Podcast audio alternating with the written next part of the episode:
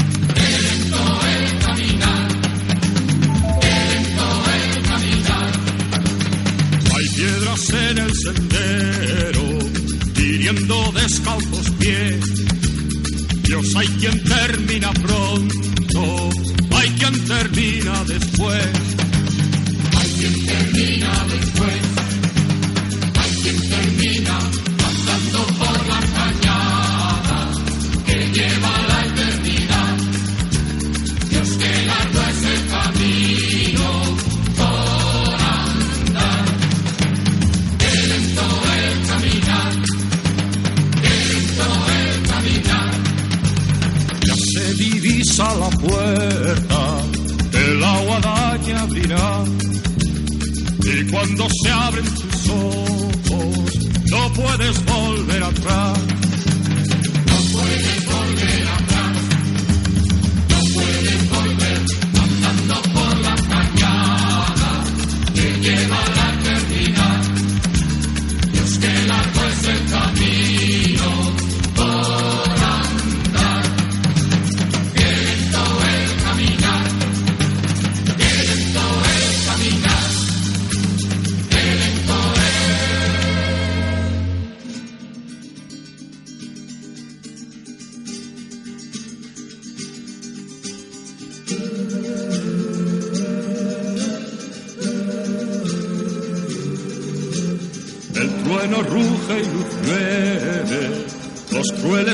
piedad.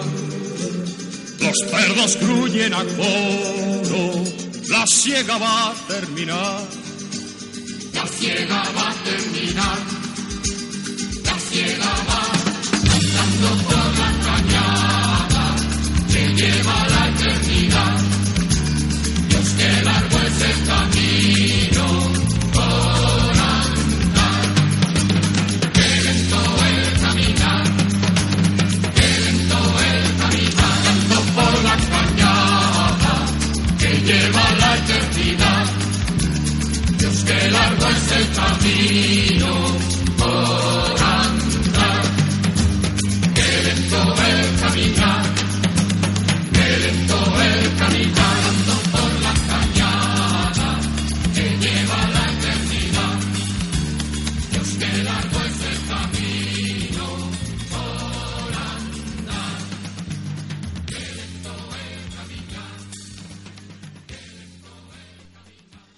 Cuenta la leyenda que Oferus era un gigante corto de entendimiento que busca al rey más poderoso de la tierra para servirle.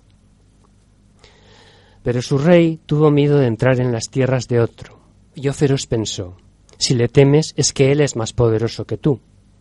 Y Oferus cambió de señor. Su nuevo señor se asustó ante un signo del diablo, y Oferus sirvió al diablo. El diablo se detuvo ante la señal de la cruz y Óferos buscó al crucificado, pero no lo encontró. Entonces preguntó a las gentes cómo alguien fuerte y despierto como él podía servir a tan gran Señor. Le dijeron que con oración, ayuno y vigilia, y ayudando a las gentes a cruzar el río. En una ocasión Óferos cruzaba con un niño. Poco a poco notó cómo el peso del niño le hundía en el río. Entonces preguntó ¿Quién eres, niño, que me pesas como si transportara al mundo? Y el niño respondió, No solo llevas al mundo, sino también a quien lo creó. Oferos es conocido por los cristianos como San Cristóbal, y su nombre se une al de Cristo, Christophorus Christobolus.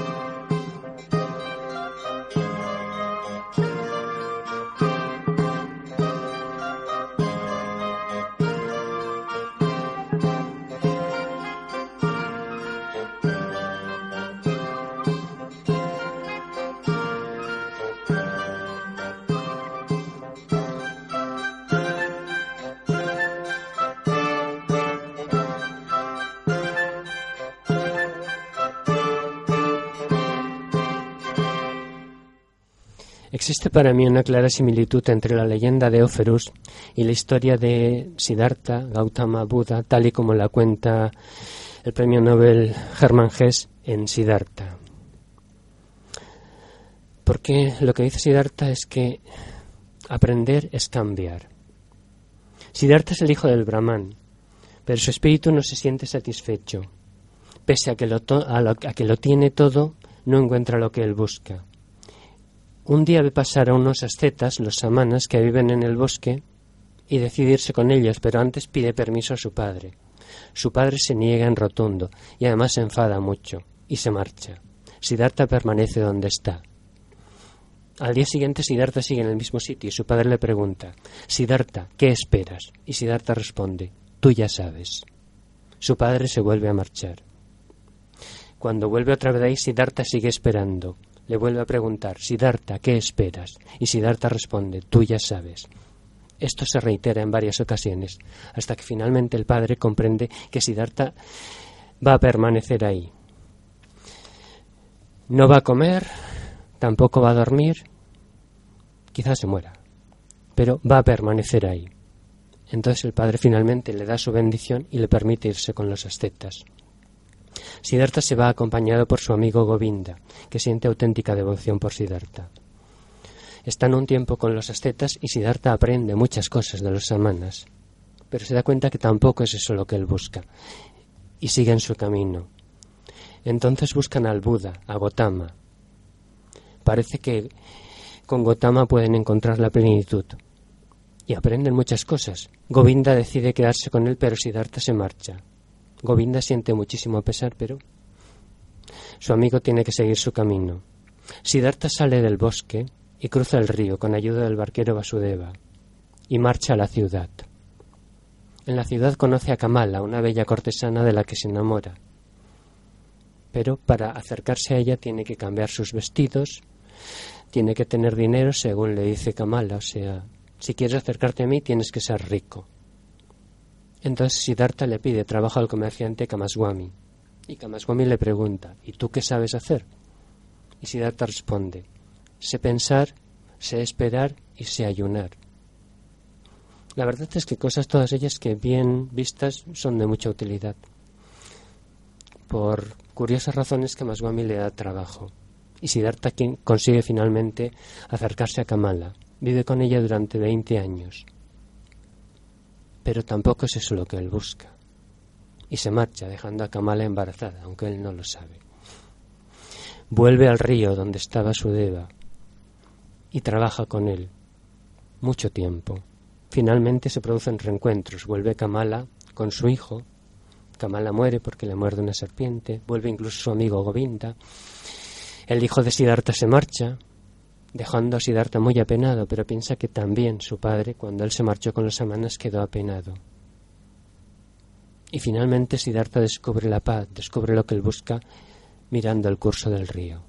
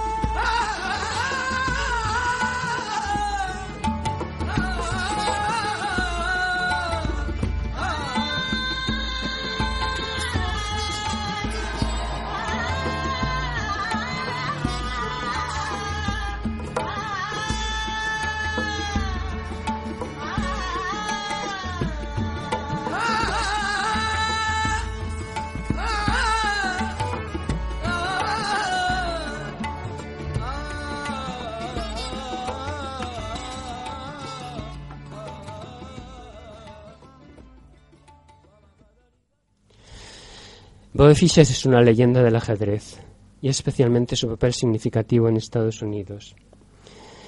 En 1972 ganó la conocida partida del siglo contra el soviético Boris Spassky en Reykjavik. Tenía 29 años. Después ya no volvió a jugar ninguna partida. La Federación Internacional de Tenis, tres años después, cuando acabó el ciclo, le pidió que compitiera con Anatoly Karpov, pero pero Bobby Fischer empezó a poner pegas, que si quería jugar de otra manera, que si había que medir las partidas de forma distinta, y al final renunció. En 1992 volvió a jugar otra vez en Belgrado con Spassky y Estados Unidos se, se enfadó mucho con él porque en esos momentos Yugoslavia era un país con el que tenía relaciones muy complicadas. Boy Fischer murió en 2008 en Reykjavik. Tenía 64 años y le quedó su fama de, loco genial. En Bosque de Boy es una película de 1993. El guion y la dirección es de Steven Zaillian. Steven Zaillian es el guionista de La maravillosa Despertares y también ganó un Oscar al mejor guion por La lista de Schindler, dirigida por Steven Spielberg cuenta la historia de Joshua Weskin. Joshua Weskin es, fue, campeonato, fue campeón perdón, junior de Estados Unidos en 1993 y 94. Tenía solo siete años. Su padre, Fred Weskin, que es quien escribe el libro, era cronista deportivo, pero lo que él era un entendido en béisbol, no en ajedrez. Joshua Weskin aprendió por su cuenta, mirando cómo jugaban las partidas en el parque de Washington Square. Y él aprendió simplemente de ver jugar, aprendió. De hecho, trabó relación con un chico llamado Billy y estaba preocupado por si Billy tenía un sitio donde poder dormir. Incluso le dijo a su madre que bueno, que como en su habitación había una litera, que él podía dormir en la litera de arriba y Billy en la de abajo. Su padre al final es consciente del talento de, de Joshua y le decide buscarle un profesor. El profesor es Bruce Pandolfini, que era un acérrimo seguidor de Bobby Fischer, que conocía todas sus partidas de memoria y le decía a Joshua que no solo tenía que jugar como Bobby Fischer, sino que tenía que tener su mismo espíritu. Incluso le dice que, que Bobby Fischer despreciaba a sus contrincantes, que en cambio Josh le dice que, que él no los desprecia. Le dice, pues Bobby Fischer sí lo hace, y entonces Joshua, que entonces tiene siete años, le dice, pero yo no soy como él. Entonces un crío que de siete años que se afirma en su identidad y en sus valores, la verdad es que resulta muy significativo. Va jugando partidas y poco a poco va ganando, pero de pronto le, le entra el miedo a perder. Y ese miedo a perder, quizá por la presión de su padre, le hace perder. Y en la película hay una escena bellísima. Está lloviendo, Josh está sentado en, en la acera y el padre se pasea de un sitio a otro, súper enfadado, muy cabreado, porque, porque Dios ha sacado de la dama, porque ha hecho esto, porque ha hecho lo otro. Y Dios le pregunta, papá, ¿por qué te alejas de mí? Es entonces cuando Fred Wiskin reflexiona y se da cuenta de lo que está haciendo. A partir de entonces el, el ajedrez se plantea de otra manera. Finalmente llega los campeonatos nacionales de Estados Unidos y Josh va y llega hasta la partida final. Y su contrincante es como es a su vez la contrafigura de ellos. Es un creo que lo único que busca es ganar las partidas y que desprecia a sus adversarios. Josh pierde muy pronto la dama porque comete un horror, pero pronto, pronto corrige ese error. Y el desenlace final es absolutamente sorprendente y maravilloso. O sea, es cuando ya te quedas con pocas piezas, solo están las damas y los peones, y los peones llegan hasta la línea contraria y se convierten en damas. Entonces hay un momento que yo se da cuenta de una cosa, y es que los dos llegarán hasta a convertir sus peones en damas, pero Jonathan Poe hará dama primero pero su dama y su rey estarán en la misma diagonal que la dama de Josh. Por tanto, el jaque al rey de Josh a Jonathan será jaque mate para la dama. Entonces Josh se da cuenta de que ha ganado la partida Y lo que hace es absolutamente sorprendente. En vez de reírse, le tiende la mano. Le ofrece tablas. Le dice, acepta y compartiremos el campeonato. Jonathan, que no ha visto la jugada, piensa que va a ganar y no acepta las tablas. Entonces, que un crío de siete años se dé cuenta de la importancia de la relación con el otro, se dé cuenta de la importancia de que lo primero no es ganar, que, que es importante compartir las cosas, algo que a mí me ha costado más de 50 años, es algo que me maravilla por completo.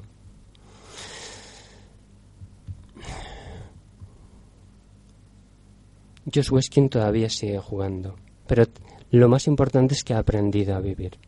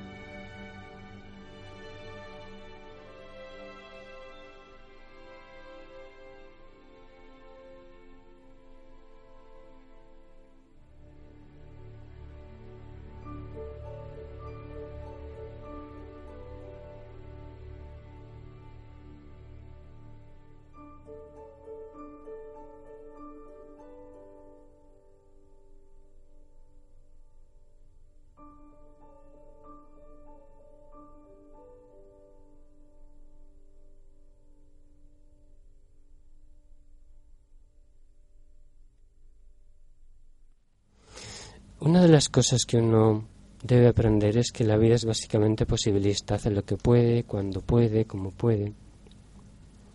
Y que puedes aprender de cualquier cosa, de cualquier sitio.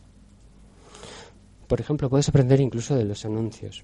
Hay anuncios que son muy buenos. A mí me gusta mucho el anuncio de Acuarios de Radio Califata, LT22, que es una radio que, tiene, que hacen los ingresados en el hospital Borda que se ocupa de enfermos psiquiátricos. También es, hay un anuncio muy bueno de Coca-Cola, sin ánimo de... con perdón. Es un anuncio, el anuncio es una especie de funeral festivo. Al principio dicen, ¿te has preguntado alguna vez quién asistiría a tu funeral? Y ese funeral que es un coche todo lleno de colores, es a un funeral que se va sumando mucha gente. Al final el coche llega al puerto, cae y un pez grandote sale y lo devora. Es un pez tipo ballena de Jonás. Y tras ver la ballena de Jonás te viene la respuesta a la pregunta del principio, de quién iría a tu funeral. La respuesta es todo dependerá de cómo hayas vivido. El mejor anuncio para mí por la combinación de elementos es uno de Repsol, conocido como Repsol Invierno, Mezcla una historia, una música y un poema. La historia es del Mundial de MotoGP de 2006. En esos momentos iba primero el piloto dentro de la competición, el piloto norteamericano Nicky Hayden, piloto de Repsol Honda. Y segundo iba Valentino Rossi de Yamaha. Hay un momento en, durante la carrera en la que Dani Pedrosa, que también es de Repsol Honda, por tanto compañero de Nicky Hayden, intenta adelantarlo y lo tira. A Nicky Hayden eso le duele un montón porque ha sido su compañero quien lo ha tirado y quien puede hacerle perder el mundial. Curiosamente, en un caso de justicia poética, porque Valentino Rossi es una persona que no me cae nada bien, parece un chulo y un tramposo, aunque hay que reconocerle que lleva muchos años ahí y que es un gran corredor, en la siguiente carrera hace una maniobra extraña y se sale de la pista. Y Nicky Hayden gana el Mundial de MotoGP de 2006. El otro elemento que interviene en el anuncio de Repsol es una música. La música es de Glory, de Tiempos de Gloria, película de Edward Sick de 1993, perdón, de 1989, con guion de Kevin Jarre y música de James Horner. Habla del 54 Regimientos de Voluntarios de Massachusetts, que estaba compuestos por soldados afroamericanos. Fue el primer batallón en, en el que entraron soldados afroamericanos. Y parte de las cartas que, que Robert Gould Shaw envió a sus padres. Entonces, este batallón demostró gran valor en todas sus acciones y finalmente decidieron sacrificarlo en la toma del fuerte Wagner. El fuerte Wagner no se tomó, pero la mayoría de los soldados, entre ellos su capitán, Robert Goulshaw, murieron. Eso, ese acto fue considerado un acto heroico por los generales desde su despacho, para mí fue un acto estéril, porque Fuerte Wagner nunca se llegó a tomar durante esa guerra. Pero sí provocó un movimiento de reclutamiento de soldados afroamericanos, lo cual cambió significativamente el desarrollo de la guerra de secesión y finalmente ganó la Unión. Y el último elemento de la historia del anuncio de Repsol, perdón, es el recitado del poema If de Rudyard Kipling por parte de la poderosa voz de José Sacristán, que yo no tengo, así que si en tu puesto mantienes la cabeza tranquila, cuando todo a tu lado es cabeza perdida, si tienes una fe en ti mismo que te niegan y no desprecias nunca las dudas que ellos tengan, si esperas en tu puesto sin fatiga en la espera, si engañado no engañas y no buscas más odio que el odio que te tengan, si eres bueno y no finges ser mejor de lo que eres, si al hablar no exageras lo que sabes y quieres, si sueños y los sueños no te hacen su esclavo, si piensas y rechazas lo que piensas en vano, si tropezas el triunfo, si llega la derrota, y a ambos impostores los tratas de igual modo, si logras que se sepa la verdad que has hablado, a pesar del sofisma del orbe encanallado, si vuelves al comienzo de la obra perdida, aunque ésta sea la obra de toda tu vida, si arriesgas en un golpe lleno de alegría las ganancias de siempre a la suerte de un día, y pierdes, y te lanzas de nuevo a la pelea, sin decir nada a nadie de lo que es y lo que era. Si logras que tus nervios y el corazón te asistan, aun después de la, fuga, de la fuga de tu cuerpo en fatiga, y se agarran contigo cuando no queda nada porque tú lo deseas, lo quieres y mandas. Si hablas con el pueblo y guardas tu virtud, si marchas junto a reyes con tu paso y tu luz, si nadie que te hiere llegue a hacerte la herida, si todos te reclaman y ninguno te precisa, si llegas al minuto inolvidable y cierto de sesenta segundos que te lleven al cielo, todo en esta tierra será de tu dominio. Y mucho más aún, serás hombre, hijo mío. Rudyard Kipling.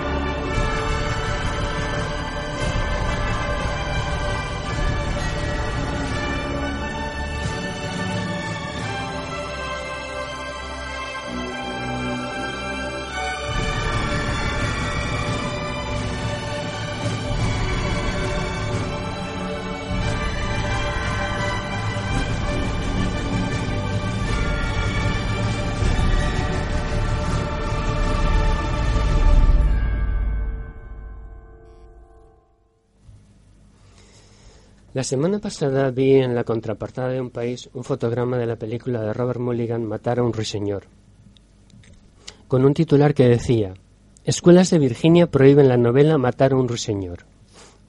Un poco más abajo ponía que una madre alegaba que la novela de Harper Lee y también las aventuras de Huckleberry Finn de Mark Twain habían herido la sensibilidad de su hijo adolescente. A veces uno solo lee los titulares y también se deja llevar los prejuicios y piensa, vale, tenéis 300 millones de armas de fuego en vuestros hogares. 30.000 personas mueren a causa de, las armas de fuego cada año. Reivindicáis tenazmente vuestro derecho a tener armas, o sea que parece que la segunda enmienda de la Constitución que os da ese derecho prevalece por encima de muchos otros. Solo me quitaréis mi, de mis manos ciertas y frías mi rifle, dijo Charlton Heston, presidente de la Asociación Nacional del Rifle y en cambio prohibís libros en las escuelas. Y luego nosotros nos extrañamos de que elijáis presidente a Donald Trump. Pero hay que leer la noticia e intentar comprender lo que plantea y después opinar al respecto. Aparte de esas dos obras, también se prohíbe las uvas de la ira, del Nobel John Steinbeck, sobre el desplazamiento forzoso de los agricultores que habían perdido sus tierras a manos de los bancos durante la Gran Depresión del 29 tras el crash de la bolsa. La Uvas de la Ira es una novela inmensa, sobre la que John Ford hizo una película soberbia. En todas estas novelas prohibidas, lo que parece ser que molesta es el lenguaje, las expresiones despectivas como Niger, negro. La educación es un tema fundamental y forzosamente debería incluirse en ella la educación emocional, la educación para el desarrollo y la cultura de la paz. Estos son temas muy significativos y relevantes para mí y merecen que les dedique todo un programa y no una mera referencia.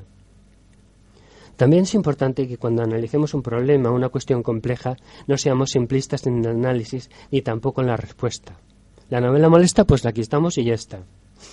La novela de Neil Harper Lee se publicó en 1960. En el 61 recibió el premio Pulitzer y un año después se hizo la película. Oscar al mejor actor para Gregory Peck y mejor guion para Horton Foote, un magnífico guionista. Atticon Finch es viudo y padre modélico abogado brillante, persona íntegra, defiende a un joven negro acusado injustamente de la violación de una chica blanca, al tiempo que intenta educar a sus hijos, enseñándoles la importancia de la tolerancia y la comprensión, de no juzgar a otro mientras no te calces sus zapatos, mientras no conozcas su vida. Los relatos que muestran realidades duras, ya sean palabras o imágenes, también utilizan expresiones duras. Pido perdón premio por las expresiones que voy a utilizar, pero es importante que se entienda lo que intento explicar. Si los nazis matan con un tiro en la nuca en septiembre de 1941 a 30.000 judíos en dos días en el barranco de Babillar cerca de Kiev y a 6 millones en los campos de exterminio, cuando tratan a los judíos no les dicen Señor y señora Lebowski, pasen por favor a sus respectivas cámaras de gas. Los llaman cerdo judío o perra judía. Así que si linchas a un afroamericano, hijo de esclavos sin derechos civiles, lo llamas Niger o negro de mierda. En un contexto de violación, maltrato o abuso físico a la mujer, la agresión verbal que supone llamarla puta es tan solo un elemento más. Si quieres reflejar fielmente esa dura realidad, el lenguaje también ha de ser duro. La auténtica cuestión es si en la enseñanza se debe herir la sensibilidad de los alumnos. La solución siempre sería no hacerlo. Para ello lo adecuado quizás sería pasar el control de la educación al canal Disney, aunque quizá debieran ampliar negocio y comprar tierras y construir grandes urbanizaciones, Disneyland City o Wonderland City, aunque tendrían que rodearlas de vallas y alambradas electrificadas y contratar muchos guardias de seguridad, más o menos algo parecido a lo que pretende hacer Donald Trump o lo que de alguna manera también hacemos nosotros. Luis Buñuel se sentía especialmente molesto con la película Milagro en Milán de Vittorio de Sica. Por contra, él hizo Los Olvidados, que es una película terrible sobre la pobreza y la miseria. En cambio, en Milagro de Milán, los pobres resuelven su condición cuando la madrina de Totó el Bueno baja del cielo y les da unas escobas en las que vuelan hacia el cielo. Como solución práctica aquí no parece muy funcional. Si quieres mostrar una realidad injusta, has de herir la sensibilidad. Pero sobre todo, si quieres transformar una realidad injusta, debes herir esa sensibilidad. De hecho, creo que no hay otra opción. Debes sentir la injusticia, la humillación, casi como si la sufrieras tú, para que eso te mueva y te lleve a hacer algo al respecto. Aunque obviamente los contenidos, los mensajes, los planteamientos y las exigencias, las finalidades deben estar adaptadas a la edad. Pero aquí hablamos de adolescentes, que es un momento crucial, de máxima sensibilidad, y hay que aprovechar eso. Pero a la vez hay que ser cuidadoso, hay que saber hacerlo, explicarlo de forma adecuada, explicar el contexto que se parte y qué se pretende mostrar y lo que se busca al hacerlo. Tenemos que partir de la regla del otro, tratar a otra persona como te gustaría ser tratado. Esto conlleva de forma directa el respeto a la otra persona en todas las relaciones, con independencia de quién o qué sea y también con independencia de su conducta. Porque si la otra persona parte del no respeto y tú actúas de la misma manera como respuesta, ¿en qué te diferencias de él? Yo parto del máximo respeto y incluso respeto a un cabrón como Hilder, pero tengo en cuenta su conducta. Cuando Paul Haggis, guionista y director de Crash, recoge el Oscar al mejor guion, dice que en Crash, que también ganó el Oscar a la mejor película, lo que pretende no es tanto mostrar la realidad, que también lo hace, sino, siguiendo la doctrina del dramaturgo alemán Bertolt Brecht, golpearla con un mazo. Y de paso también a nosotros, a ver si así reaccionamos. Bertolt Brecht es toda una referencia para mí, y no puedo evitar recitar un poema suyo. Brecht dice que hay personas que luchan un día y son buenas, hay otras que luchan dos y son mejores. Los hay que luchan mucho tiempo y son muy buenas. Pero están las que luchan toda la vida. Esas son las imprescindibles. Yo, modestamente, me permito añadir una, una estrofa autobiográfica, que suelo recitar cuando me cabreo conmigo mismo, cosa que por desgracia sucede muy a menudo. Hay personas que luchan medio día, mal, y encima se cansan y protestan. Esas no sirven para nada.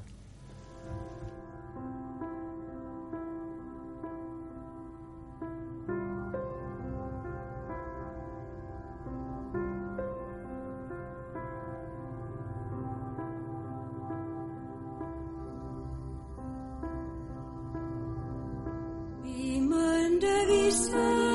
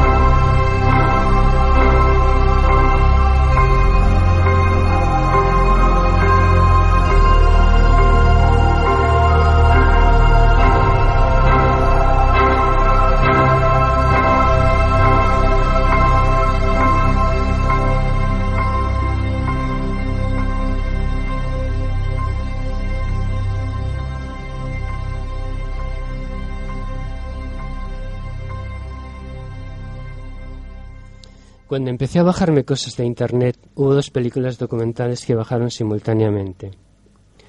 Las variaciones Goldberg del director francés Bruno Monsellon de, 1981 y Powakatsi del estadounidense Godfrey Recho de 1988.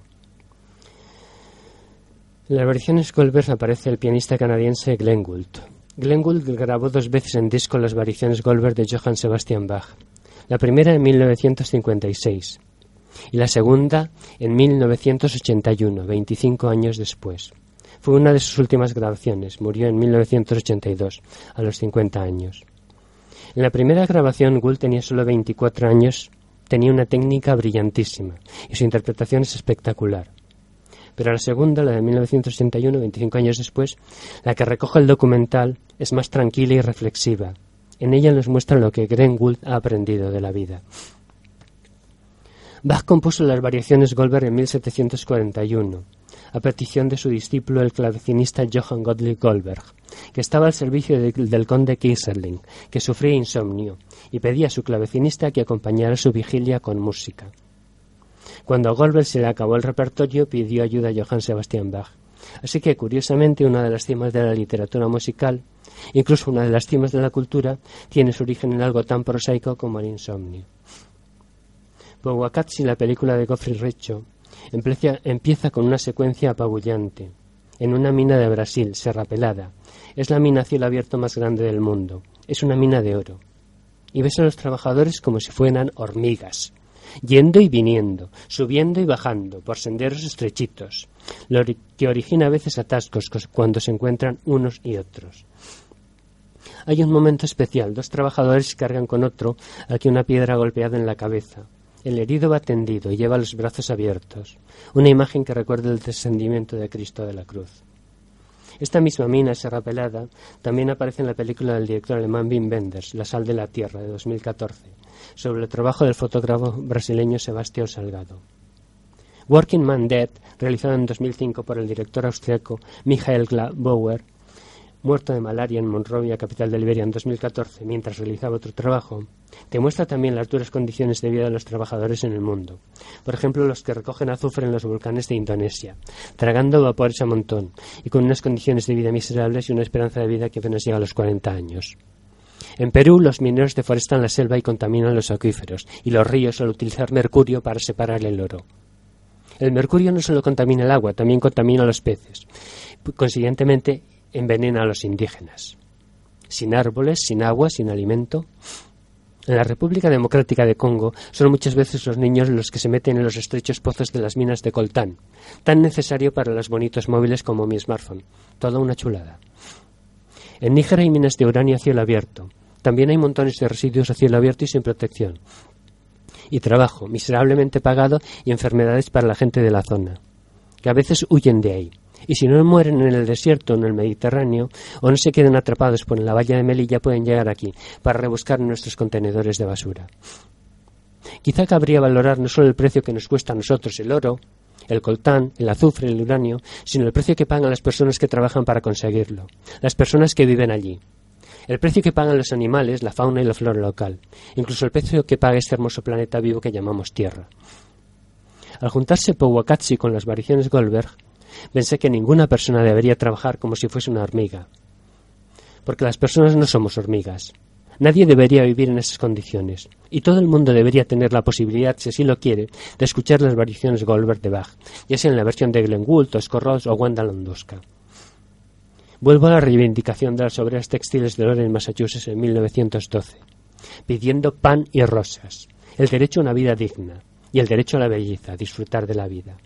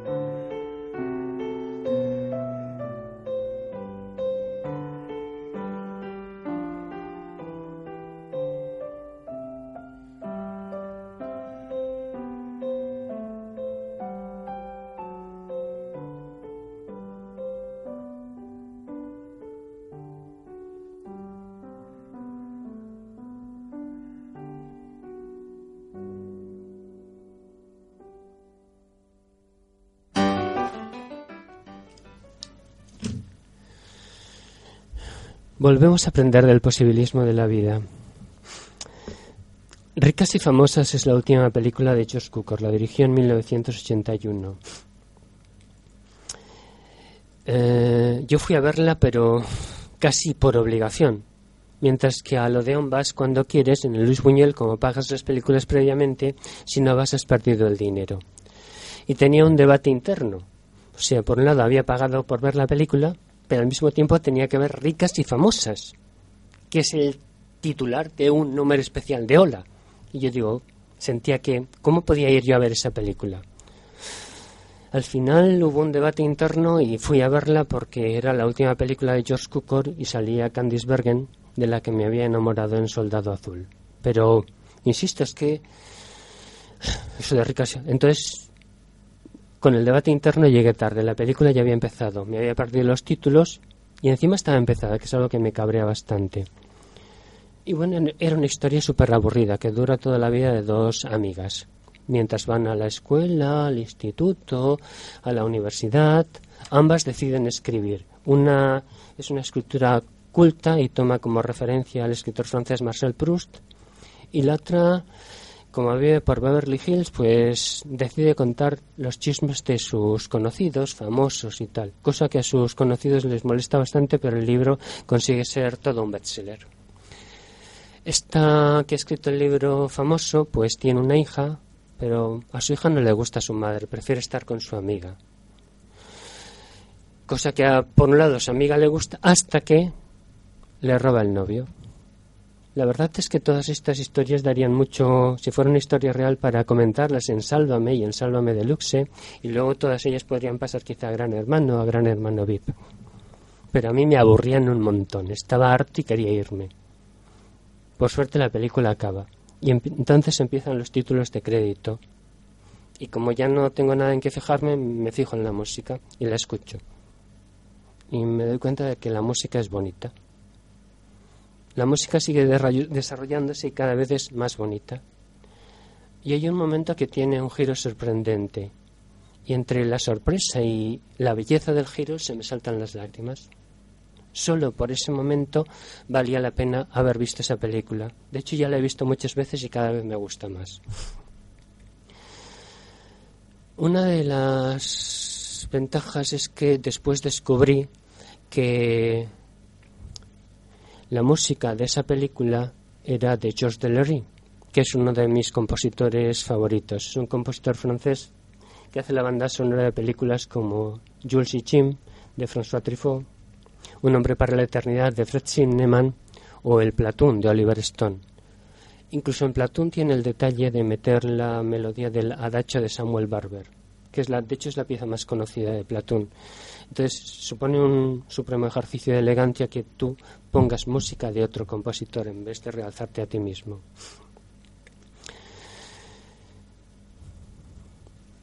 A Walt to Pandit, Paseo por el Amor y la Muerte, fue dirigida por John Huston en 1969. La música es de George Delerry, parte de un relato de Hans Königsberger y el guion lo hace Del Wasserman. Cuenta la historia de Heron de Foix, que es un estudiante en París, y en 1358 decide abandonar París para ver el mar porque no conoce el mar. Este periodo está 1358 es cae dentro de la guerra, la guerra de los 100 años, pero en 1358 hay un episodio especial que es conocido como la Jacquerie, que es la revuelta de los campesinos contra los nobles, y produjo un auténtico caos en Francia. Durante su viaje, eh, Heronde fue a pedir reposo en el castillo de Saint-Jean, que es prefecto del rey, y se enamora de Claudia, la hija del prefecto, y la convierte en su dama. Abandona el castillo y se marcha buscando el mar. Llega al mar, pero es de noche. Y espera al día siguiente para verlo, pero le cuentan que el castillo de Saint-Jean ha sido asaltado. Entonces elige volver al castillo de Saint-Jean para encontrarse con Claudia. No llega a ver el mar. Vuelve a buscarla, la encuentra y, el castillo ha sido asaltado, el padre de Claudia ha muerto y ellos siguen su propio camino. Al final llegan a un convento y piden al prior que los case. Este les dice que antes tienen que hacer penitencia. Claudia les dice que ya han hecho penitencia comiéndose un grajo. y esperan a casarse al día siguiente. Los monjes se han marchado, entonces se casan ellos mismos en la capilla del, convento. Se casan en nombre del Padre, del Hijo, del Espíritu Santo y en nombre del amor. Pero poco después llegan los campesinos allí y con ellos llega la muerte. En el último momento, Claudia le pide a Herón que le diga cómo es el mar. Y Herón le dice que es una amplia llanura chispeante meciéndose suavemente. Entonces la cámara de John Houston se eleva y consigues ver el mar.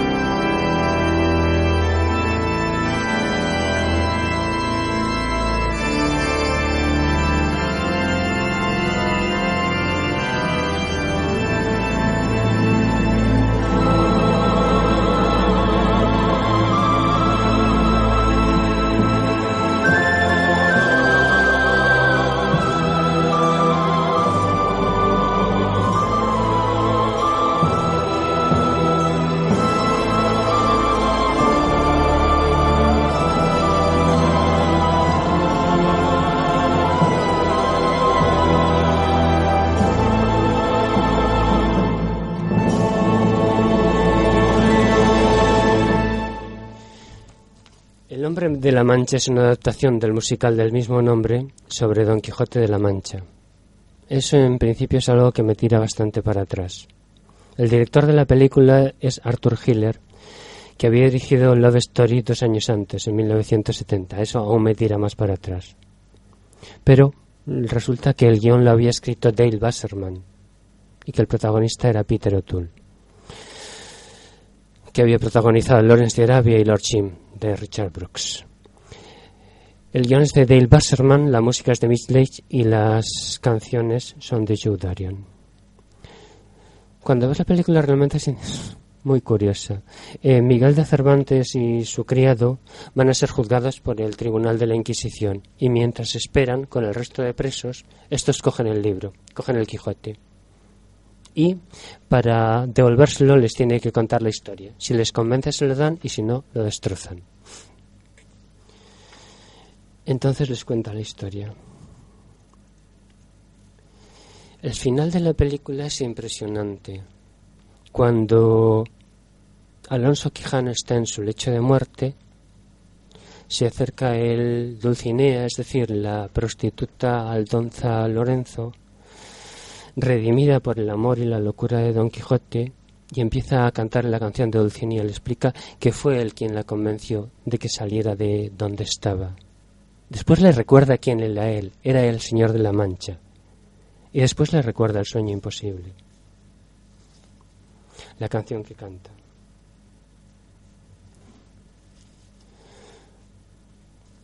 Y entonces Alonso Quijano se levanta y canta también la canción. Ya vuelve a ser Don Quijote.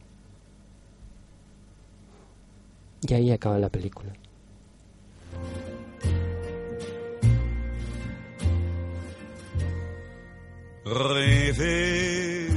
un impossible rêve, porter le chagrin des départs, brûler d'une possible fièvre,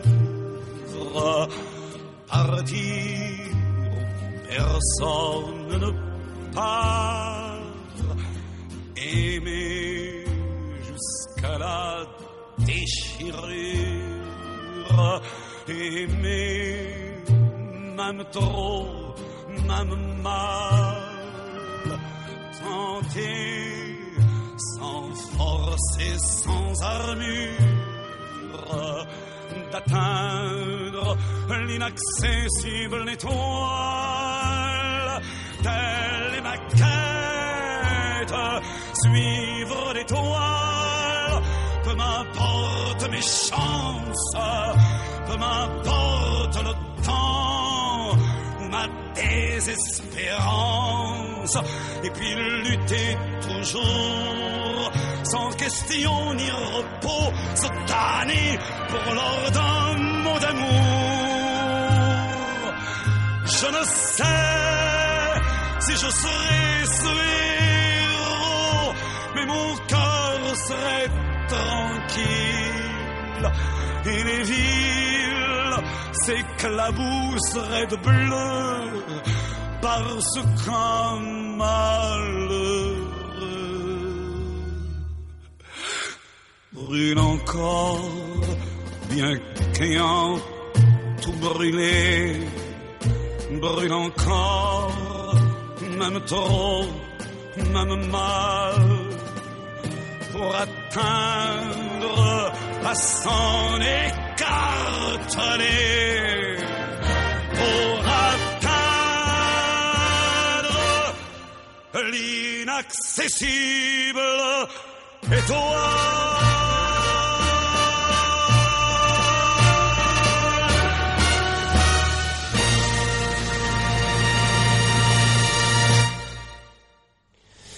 Buenas noches y que la alegría permanezca en vosotros.